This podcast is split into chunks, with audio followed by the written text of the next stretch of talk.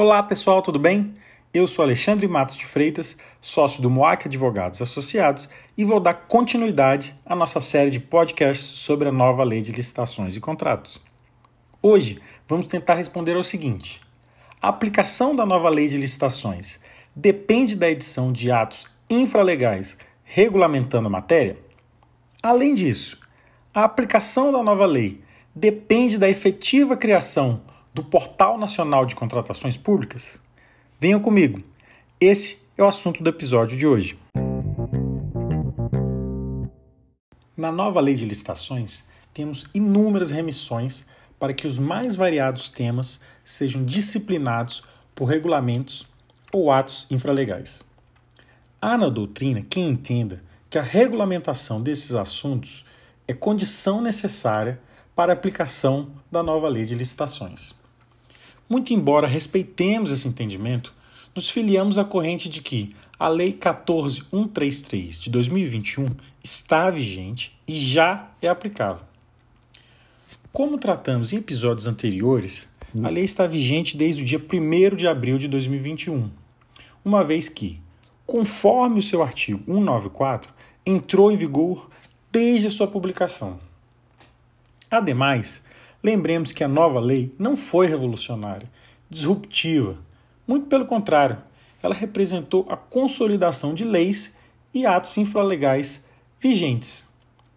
Desse modo, temos que podemos sim aproveitar os regulamentos já disponíveis em nosso ordenamento e, desde logo, caso a administração queira, instruir licitações e contratações já com base na nova lei.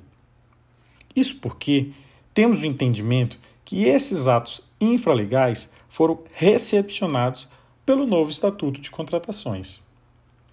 No nosso sentir, há, de uma maneira geral, compatibilidade desses regulamentos com a nova lei. A exemplo do Decreto 10.024 de 2019, decreto que regulamenta o pregão eletrônico.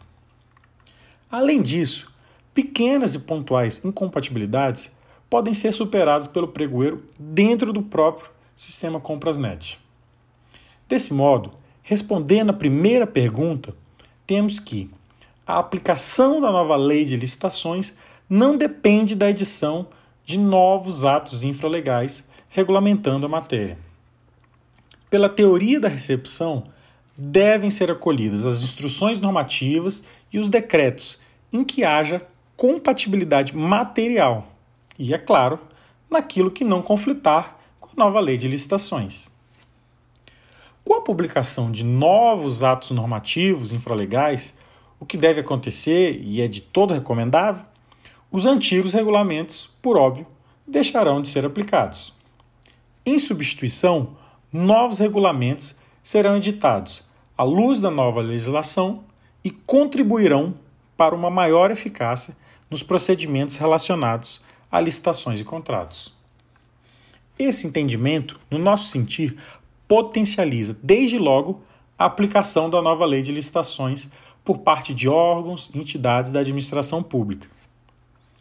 Cabe ressaltar que, desde os primeiros debates, alguns doutrinadores já vêm defendendo essa posição, tais como os professores Vitor Amorim e Anderson Pedra. Entendimento esse ratificado posteriormente por vários outros expoentes, a exemplo do eminente doutrinador Joel de Menezes Niebuhr. Passemos agora ao segundo questionamento. A aplicação da nova lei depende da efetiva criação do Portal Nacional de Contratações Públicas? Primeiramente, cabe anotar que esse portal é um sítio eletrônico oficial destinado à divulgação centralizada e obrigatória dos atos exigidos pela nova lei.